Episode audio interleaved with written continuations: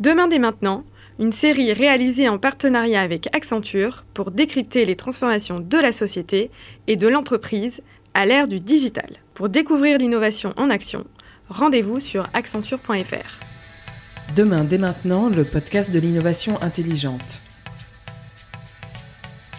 Dans cet épisode, nous abordons la question de l'intelligence collective, une notion qui trouve aujourd'hui une nouvelle jeunesse avec la numérisation. Pourtant, certains la considèrent comme une évidence et d'autres comme un mythe. Alors, si elle existe, comment mobiliser l'intelligence collective, Michel? Pas si simple, Rachel. Pourtant, la notion d'intelligence collective ne date pas d'hier. On peut même la faire remonter à 1785 lorsque le marquis de Condorcet note qu'une décision a d'autant plus de chances de se révéler bonne que le nombre des membres du groupe qui la prend est grand. Et c'est Douglas Engelbart, le célèbre inventeur de la souris informatique, qui, en 1962, souligne la relation entre intelligence collective et performance d'une entreprise.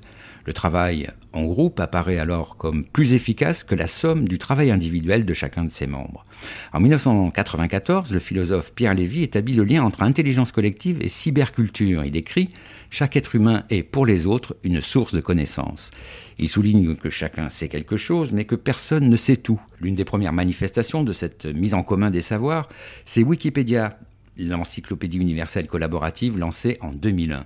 Critiquée à ses débuts, elle s'est largement imposée comme une référence dans de nombreux domaines. En juillet 2018, Wikipédia en français a franchi le cap des 2 millions d'articles rédigés par 19 000 contributeurs réguliers.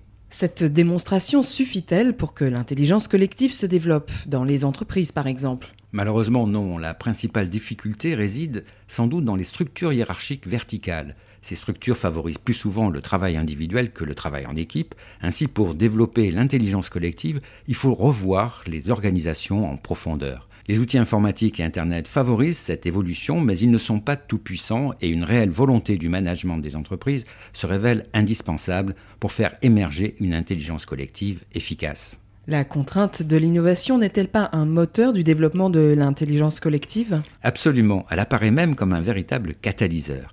La nécessité de remettre en cause une activité traditionnelle sous l'impact de la concurrence et des nouvelles technologies, en particulier du numérique, devient vitale. On parle beaucoup d'écosystème aujourd'hui. Cela revient à prendre en compte l'ensemble des acteurs d'une activité, aussi bien en interne qu'à l'extérieur avec les partenaires, les sous-traitants, les acteurs publics et même les clients. Imaginer de nouvelles solutions impose une mobilisation générale de toutes les ressources des entreprises, avec en particulier une réponse à la question posée par l'intelligence artificielle qui doit se mettre au service de l'intelligence collective humaine et non entrer en concurrence avec elle.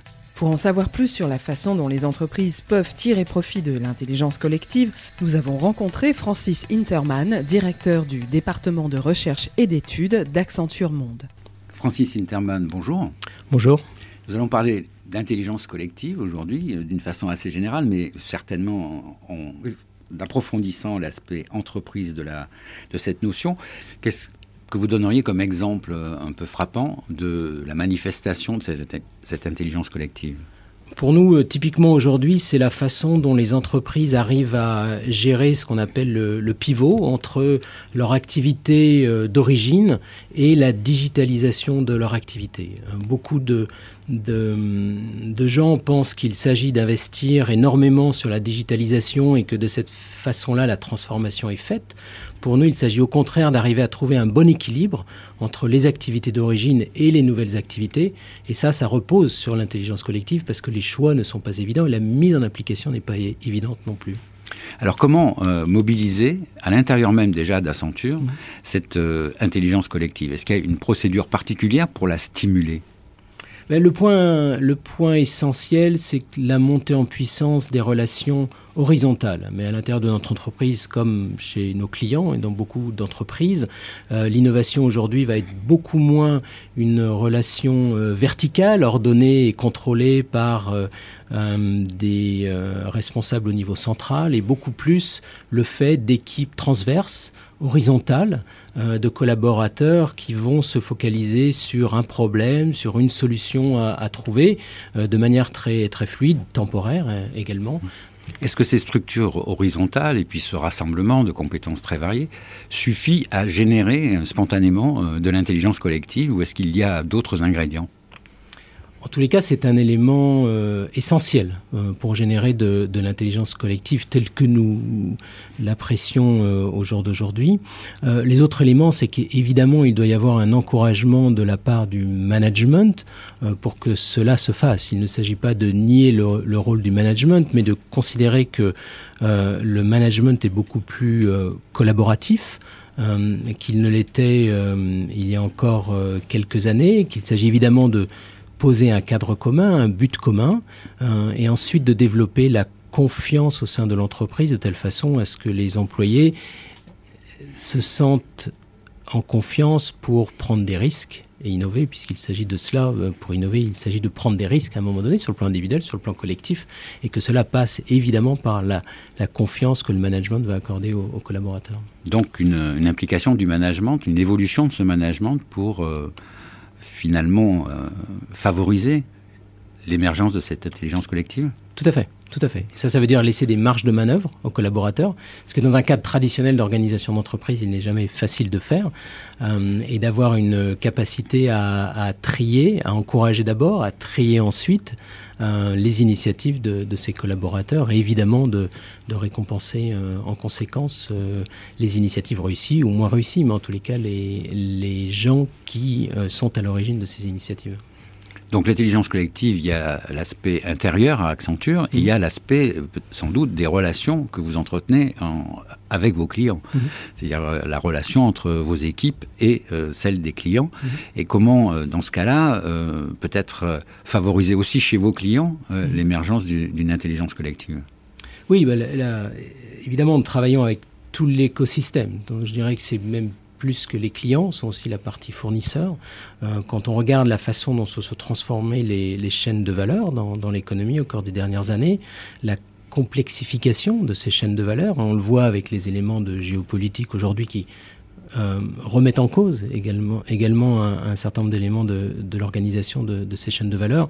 De ce fait-là, euh, il est absolument indispensable de travailler avec les clients et la partie euh, design thinking dont je vous mentionnais tout à l'heure se passe en co-création avec les clients au quotidien, de travailler également avec les fournisseurs pour avoir une vue globale et intégrée des chaînes de valeur. Alors comment euh, faire émerger l'intelligence collective dans, cette, euh, dans cet univers avec plusieurs dimensions? Ça demande beaucoup de rigueur, paradoxalement, et beaucoup de discipline. Euh, mais je pense qu'une fois qu'on a la rigueur, la discipline et, la méthode, et qu'on accepte l'échec également de certaines de ces initiatives, ce nous constatons, c'est que euh, ça génère énormément euh, d'abord de motivation chez les employés, que ce soit chez les clients, chez les fournisseurs, chez, chez Accenture euh, également, et au-delà un, certain nombre d'éléments de, résultats tout à fait probants. Est-ce qu'il y a des exemples que vous pourriez nous donner pour illustrer cette, cette démarche-là?